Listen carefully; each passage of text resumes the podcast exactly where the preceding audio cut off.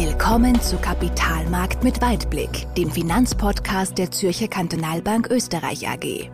Wir sprechen über Themen, die Anleger bewegen, über das aktuelle Geschehen an den Finanzmärkten und der Weltwirtschaft und wie wir dieses einordnen und bewerten. Und hier sind Ihre Gastgeber, Hermann Wonnebauer und Christian Nemeth. Sehr verehrte Damen und Herren, liebe Zuhörerinnen, liebe Zuhörer, herzlich willkommen bei einer weiteren Ausgabe unseres Podcasts Kapitalmarkt mit Weitblick. Und auch heute darf ich wieder unseren Christian Nemeth begrüßen. Servus Christian. Servus Hermann, schön dich wieder zu hören.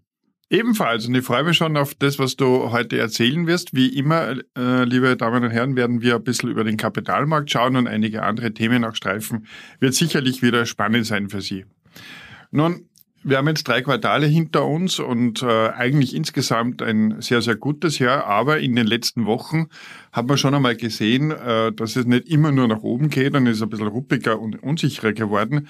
Und da würde ich jetzt, Christian, mal fragen, was war da jetzt eigentlich los im September und in diesen letzten Tagen und Wochen? Ja, sehr gerne, Hermann. Also du hast das schon bei der Einleitung angeschnitten. Der September war jetzt nicht so optimistisch und freundlich an den Börsen. Ähm, wenn du mich fragst, das ist ein bisschen so, ein, so eine Melange aus bekannten Unsicherheitsfaktoren und neuen Themen, die vielleicht ähm, auch schon unter der Oberfläche vor sich hingeschlummert haben, aber nicht so im Vordergrund waren.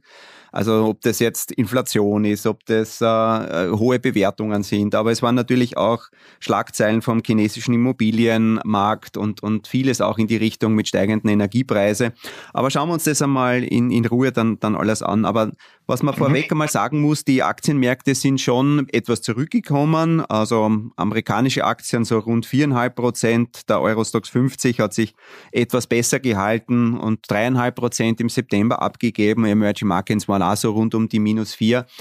Ähm, das heißt, wir haben ein paar der Gewinne wieder hergeben müssen des heurigen Jahres, aber insgesamt ähm, sind die Börsen immer noch ähm, schön im Plus. Aber was waren wirklich die Gründe? Und beginnen möchte ich da, weil das schon auch immer wieder auch in den Medien ähm, stark ähm, beschrieben wird, eben mit dem chinesischen Immobiliensektor und den Problemen rund um Evergrande, diesen Immobilienentwickler, der da in Schieflage ähm, mhm. geraten ist. Und das darf man nicht auf die leichte Schulter nehmen auf der einen Seite. Ich meine, dieses, dieses Unternehmen, das ist, das ist kein, kein Kleinbetrieb, das ist ein richtiger Supertanker. Also das sind vier Millionen Beschäftigte ähm, da unterwegs und, und ähm, das Unternehmen hat 300 Milliarden Schulden.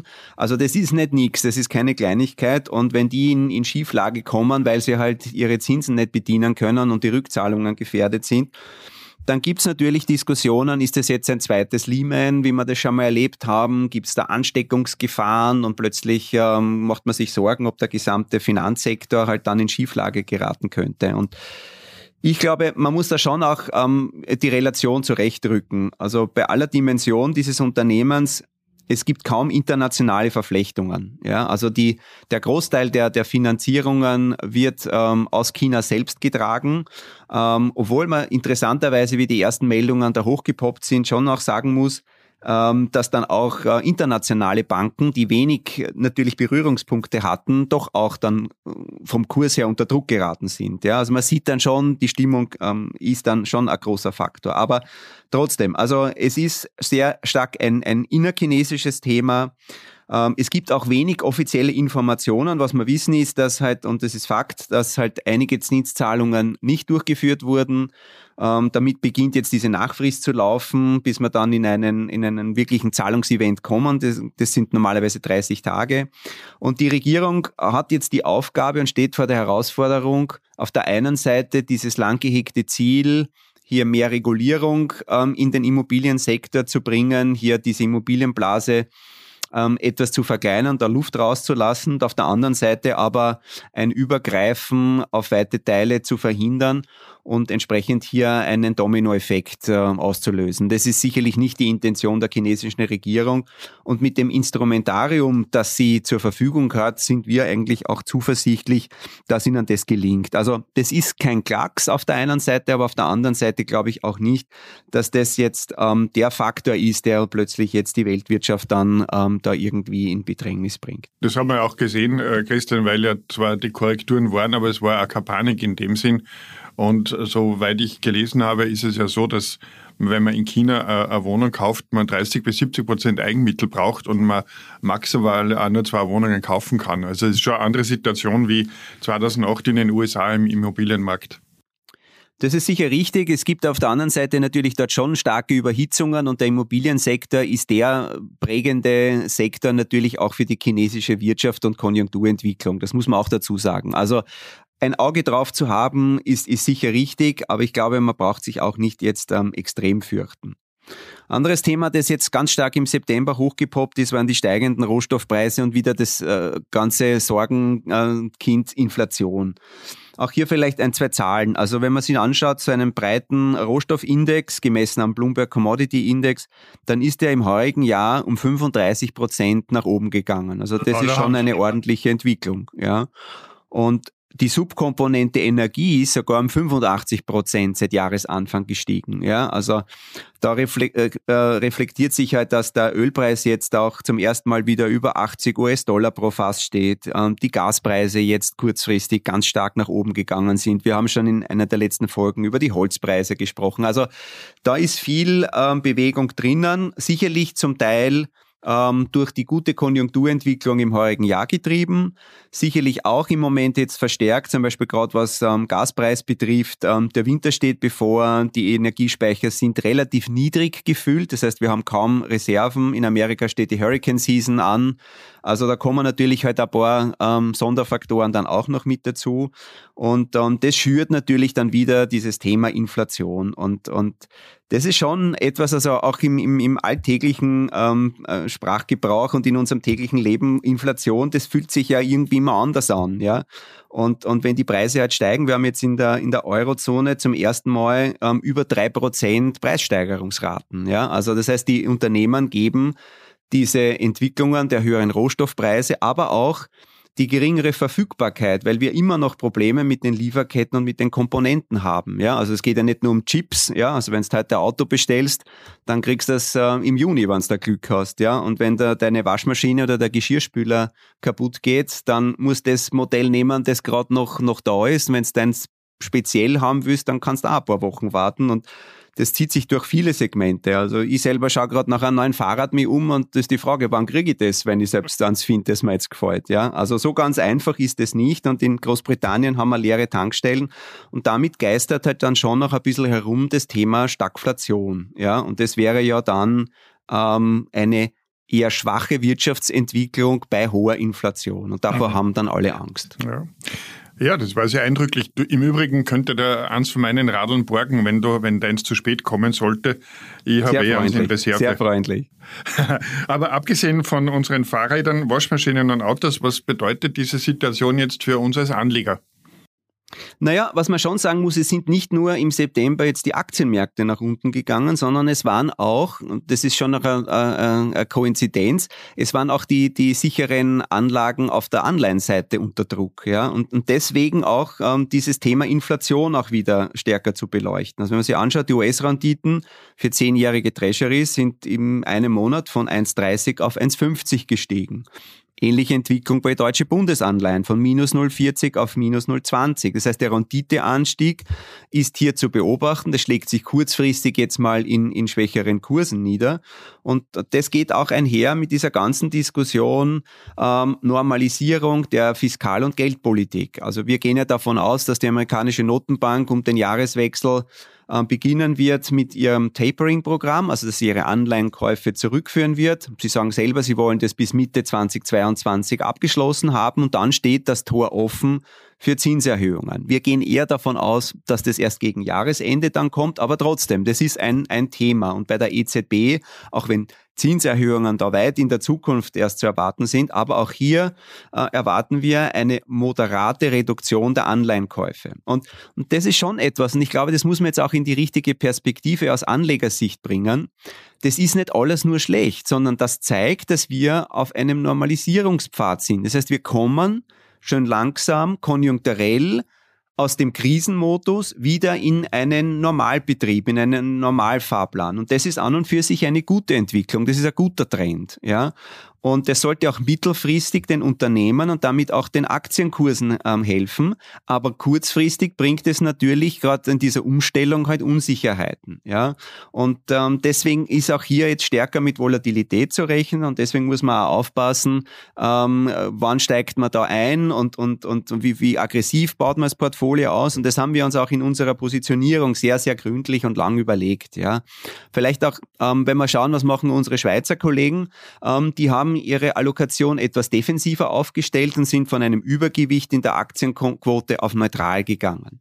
Und wir haben uns das auch lang überlegt, sollen wir den Schritt auch machen, aber wir, wir haben eine etwas niedrigere Aktiengewichtung langfristig strategisch und wir waren auch nicht so extrem jetzt in den volatilen Märkten ähm, exponiert. Deswegen haben wir gesagt, diese leichte, moderate Übergewichtung, die wollen wir beibehalten. Wir haben Zuflüsse jetzt nicht sofort investiert, aber man sieht auch zum Beispiel in den letzten Tagen, jetzt Anfang Oktober, ähm, waren auch wieder gute Börsentage dabei. Das heißt, man sieht auch wieder ähm, das erste Interesse, wenn die Kurse nach unten gegangen sind und, und das Mikrotiming ist da sowieso sehr schwierig und deswegen glaube ich, dass es da geschickt ist, auf Qualität zu setzen, nicht zu aggressiv zu sein, aber auch nicht jetzt ähm, massiv hier äh, ins Portfolio einzugreifen. Und wenn man sich vorher gut aufgestellt hat, dann hat man auch jetzt weniger Bedarf, ähm, dann am Portfolio herumzuschrauben. Und das ist eigentlich das, was wir machen. Das heißt, ähm, wir schauen uns das sehr genau an. Wir sind etwas defensiver, was jetzt vor allem Neuzuflüsse betrifft, aber wir haben jetzt nicht massiv entsprechend die, die Quote nach unten genommen, weil wir glauben, dass wir gut positioniert sind. Wir waren nicht, nicht ultra aggressiv unterwegs und ich glaube, das ist genau das Richtige, weil mittelfristig spricht eben genau diese Normalisierung, dieses weiterhin positive konjunkturelle Umfeld wir haben sinkende Wachstumsraten, aber wir bleiben trotzdem über den langfristigen Durchschnittsraten, was die Konjunktur betrifft. Und das ist, sollte weiterhin halt hier Unterstützung bieten und die hohe Bewertung rechtfertigen. Und Alternativen gibt es kaum, weil auf der Anleihenseite wird man nichts verdienen. Die Zinsen werden da tendenziell in den nächsten Monaten weiter nach oben gehen. Und deswegen muss man mittelfristig weiterhin auf Aktien setzen. Und daher bleiben wir bei dieser Positionierung ein leichtes, aber nicht aggressives Übergewicht auf der Aktienseite. Stark konzentriert eher auf die Industrienationen. Also wir bevorzugen Amerika. Das hat sicher gewisse defensive Eigenschaften. Ähm, in Europa gefällt uns Eurozone und Schweiz gut. Wir sind Großbritannien eher ein bisschen kritischer. Die haben eher Probleme mit den Nachwehen vom Brexit und auch von der Pandemie. Ähm, aber so ist unsere Positionierung im Moment. Also trotz steigender Zinsen sieht es ja nicht so schlecht aus. Und das bringt mir aber jetzt auch gleichzeitig zu einer Frage, die uns, äh, uns oft gestellt wird von unseren Kunden. Du hast das Thema Zuflüsse erwähnt oder Aufstockungen oder Erstinvestitionen. Und wir werden immer gefragt, wie gescheit ist es, äh, ob man jetzt, wenn man was Neues äh, anlegen möchte, ein neues Kapital anlegen möchte, ob man das auf einmal gleich investieren soll, wenn man das Geld hat, oder ob man das aufteilen soll in verschiedene Tranchen. Was sagt ihr als Asset Manager da dazu? Also das ist ein Dauerbrenner und jetzt ich bin ja auch schon seit, seit vielen Jahren mit der Materie betraut und ähm, ich habe das immer wieder auf der, auf der Agenda. Und wenn du mich fragst, das ist hauptsächlich ein psychologisches, emotionales Thema. Und wenn man es sich jetzt strukturell anschaut, muss man mal grundsätzlich unterscheiden, geht es um einen Vermögensaufbau, das heißt ums Ansparen, oder geht es um eine Veranlagung eines bereits vorhandenen Vermögens, woher auch immer es kommt. In 90 Prozent der Fällen und mehr sind unsere Kunden ja eher bei der Veranlagung. Aber vielleicht ganz kurz, wenn man anspart Vermögensaufbau, da kommt ja immer wieder dieses Cost Averaging und was auch immer. Aber da geht es ja nicht darum, jetzt in Etappen was ähm, einzusteigen, sondern da geht es darum, regelmäßig einen gewissen Betrag in die Finanzmärkte zu investieren und diesen Betrag kontinuierlich gleich zu halten und jetzt nicht ähm, in Abhängigkeit von den Preisen einmal mehr und einmal weniger zu kaufen. Also ich glaube, das kann man mal abhaken. Da gibt's wenig auch, auch ähm, äh, Diskussionsbedarf dazu. Das ist eine vernünftige Strategie, aber wie gesagt, da geht's ums Ansparen. Also wenn jemand sagt, er möchte ein paar hundert Euro jedes Monat auf die Seite legen. In den meisten Fällen ist es nicht unser Thema, wenn wir mit Kunden uns auseinandersetzen, sondern geht's eher darum, es ist ein gewisses Vermögen da, das soll die, die, die Zukunft absichern, die nächste Generation, was auch immer. Und auch da muss man, wenn man sich anschaut, woher kommt das Vermögen? In praktisch allen Fällen ist ja das Vermögen jetzt nicht als Cash die letzten Jahre herumgelegen, sondern das kommt aus dem Verkauf meistens von anderen Vermögenswerten oder aus einer Erbschaft oder woher auch immer. Aber gehen wir mal von, von, von dem Verkaufsfall aus. Das heißt, man hat vorher ein Unternehmen gehabt, das man selber ähm, geleitet hat und verkauft es oder man hat Immobilie gehabt oder ein Grundstück oder was auch immer und realisiert es und jetzt ist plötzlich kurzfristig dieser Liquiditätsbedarf ähm, da, also jetzt habe ich dieses Vermögen und das muss investiert werden. Und da glaube ich, hilft es emotional, psychologisch, wenn man sich vor Augen hält, dass man vorher ja auch vollständig investiert war. Das heißt, das Geld ist ja vorher in einer anderen Form gebunden gewesen, in einem Unternehmen, in einer Immobilie und war jetzt nicht, nicht veranlagt, ja. Und, und deswegen, wenn ich vorher voll investiert war und veranlagt war, dann sollte ich auch nachher wieder voll investiert sein. Ich kann natürlich mein Risikoprofil ändern. Ich kann meinen, mein, meinen Asset-Mix ändern. Wenn ich sage, ich habe jetzt gerade sehr erfolgreich mein Unternehmen versilbert, dann brauche ich vielleicht nicht ein sehr hochriskantes reines Aktienportfolio. Dann kann ich das entsprechend von der, von der Anlagestrategie, von der Vermögensarchitektur etwas konservativer ausrichten. Oder ich mische halt noch Immobilieninvestments dazu oder was auch immer. Aber ich bin dann trotzdem veranlagt. Und wenn ich jetzt bei den Finanzveranlagungen dann kurzfristig aber die Sorge habe, uh, ist jetzt der richtige Zeitpunkt, ja, dann ist es ein rein emotionales Thema. Und da kann ich nur raten, kurze Zeitintervalle, nie nach dem Kurs, weil der Kurs kommt dann vielleicht nicht, sondern immer nur nach Zeitintervallen. Und dann sagen drei Monate oder was auch immer und wenige Teilschritte. Also jetzt nicht in sechs oder zwölf Etappen, sondern maximal in drei. Das ist meine goldene 3x3-Regel. Drei Monate, drei ähm, Teilabschnitte dann ist das ähm, alles in den Finanzmärkten drinnen, man ist voll investiert. Und vielleicht noch zum Schluss ein Satz, wenn man sagt, na ja, jetzt wartet man ab und wenn es günstiger ist, steigt man ein, erlebe ich auch immer wieder, dann sind die Nachrichten schlecht, dann ist die Emotion, die Stimmung an den Börsen schlecht und dann trauen sich viele dann erst recht nicht reinzugehen. Das heißt, diszipliniert, sich vor Augen halten, man war vorher auch investiert, heute halt anders und dann halt seinen Asset-Mix so anpassen, dass er für einen langfristig gut passt. Dann kann nichts schiefgehen und dann kann man jederzeit eigentlich hinein. Das wäre so mein, meine Antwort auf deine Frage. Äh, vielen Dank, Christian. Das war jetzt wirklich sehr spannend und jetzt muss ich ganz ehrlich sagen, sogar ich habe jetzt da nur mal neue Einblicke bekommen. Und was ich jetzt da mitnehme, ist, wenn man jetzt Kapital investiert, dann äh, muss man mal überlegen, ob das nicht vorher auch schon mal investiert gewesen ist, weil dann wechselt ja praktisch nur ein Investment in das andere. Äh, das zweite ist, wenn man ähm, äh, glaubt, dass man zu viel Risiko hat, wenn man direkt investiert, dann ist es einfach gescheit, wenn man eine defensivere Anlagestrategie verwendet. Dann habe ich das Risiko natürlich auch minimiert. Und wenn man schon in Tranchen investiert, dann äh, übernehme jetzt deine goldene Drei, Dreierregel, also in drei Monaten jeweils ein Drittel investieren und das diszipliniert, dann hat man auch eine gute Chance, dass man da einen, einen super Wischkurs auch hat. Ja, äh, sehr verehrte Damen und Herren, das war unser 20. Podcast heute nach äh, drei Quartalen. Äh, jetzt schauen wir gut und hoffnungsvoll in das vierte Quartal und hoffen, dass alle unsere Überlegungen auch aufgehen und wünschen Ihnen und uns äh, viel Erfolg. Und wir freuen uns schon, Sie wieder beim nächsten begrüßen zu, zu dürfen im November und haben sicherlich wieder spannende Themen für Sie. Vielen Dank. Servus Christian. Servus Hermann. Kapitalmarkt mit Weitblick. Wenn Ihnen diese Episode gefallen hat, dann abonnieren Sie unseren Podcast auf iTunes oder Spotify. Oder besuchen Sie uns auf unserer Website www.zkb-oe.at.